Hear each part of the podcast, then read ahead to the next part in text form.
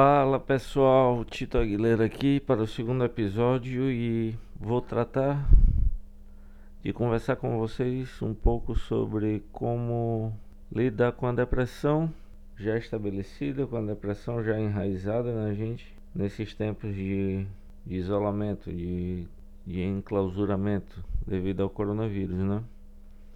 Ah, em primeiro lugar, é importante que fique bem claro que até para uma pessoa tida como sã mentalmente, até para quem não tem problemas de ansiedade, de depressão, de crise de pânico, hoje em dia, com a pandemia do Covid-19, do, do coronavírus, uh, todas, todas as pessoas do mundo estão sofrendo, eu creio. Ou seja, não, não dá para desvincular uma coisa da outra. Uh, o que acontece é que quem sofre, quem já tinha depressão, quem já sofreu de depressão antes, agora tem que tomar alguns cuidados nesse momento tão difícil que a gente está passando. Claro, cuidados além do que a profilaxia que nós nós todos temos que fazer para se proteger do vírus. Estou uh, falando de cuidados para que a gente consiga manter a nossa saúde mental em um nível uh, que a gente consiga manter o controle das coisas, embora muitas vezes a depressão e, e o controle das ações são coisas excludentes, né? Ah, o que eu quero dizer com isso, para que fique bem claro, é que hoje em dia, com essa pandemia, é difícil manter a sanidade. Ah, alguns conselhos que eu posso dar e que têm dado alguns resultados bons para mim é se manter informado, mas com cuidado. Ou seja, a gente tem que manter um pouco o isolamento também com relação às notícias, porque a cada minuto que passa a gente é bombardeado, seja no WhatsApp, seja na internet, em sites, portais, seja na televisão, seja em qualquer forma de, de mídia Agora a gente está sendo bombardeado direto com informações. E isso não é bom, principalmente para quem tem problemas de saúde mental como nós.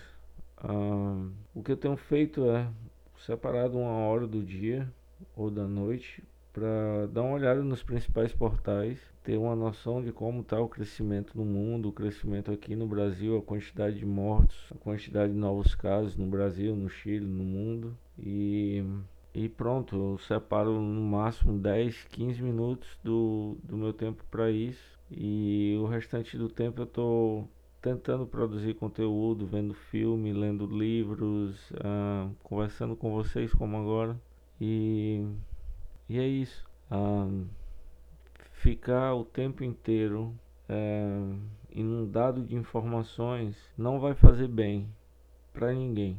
Óbvio que a mídia tem que que divulgar, que tem que continuar divulgando. Agora, na minha opinião, para quem tem depressão, para quem tem crise de pânico, para quem tem ansiedade, informação demais também complica mais a situação, sabe? É, é difícil encontrar um, um, meio termo nessa linha tão tênue do equilíbrio, que já é difícil pra gente. Então, nós devemos selecionar a quantidade de informações e a relevância dessas informações para a gente. É, é isso que eu penso. Ah, claro que todos nós estamos abalados. É, eu, particularmente, tenho, como eu falei, tem mexido muito comigo. Acho que, tirando a, a, o atentado que derrubou as, a, as Torres Gêmeas nos Estados Unidos, a Guerra do Golfo, que eu tenho uma certa lembrança. algumas outras guerras no Oriente Médio, mais recentemente essa crise com o Irã. Ah, eu acredito que, que a minha geração não passou por nenhum tipo de problema tão sério e que afetasse o mundo inteiro como esse que a gente está passando. Então a gente está vivendo a história sendo. A gente está vendo a história sendo feita. Ah, claro que todo mundo ouviu falar sobre a gripe espanhola, a quantidade de, de pessoas que morreram com a gripe espanhola.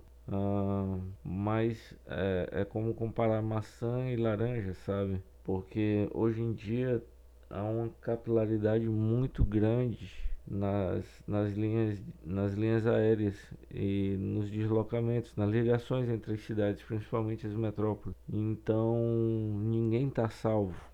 Ninguém está salvo. Ah, nós todos devemos tomar muito cuidado com isso, é, mas, mas também não, não deixar que isso afete a nossa saúde mental, é, selecionando as informações, é, mantendo a cabeça ocupada, se fazer exercício físico em casa de alguma forma, ver, ver televisão, que eu digo assim, filmes, séries que sejam leves e que façam a gente sorrir, ou a gente refletir ou, e tentar aliviar um pouco desse panorama tão sombrio desses últimos dias e desses próximos dias que virão. Lembrando, uh, hoje é 27 de março de 2020, para situar todo mundo.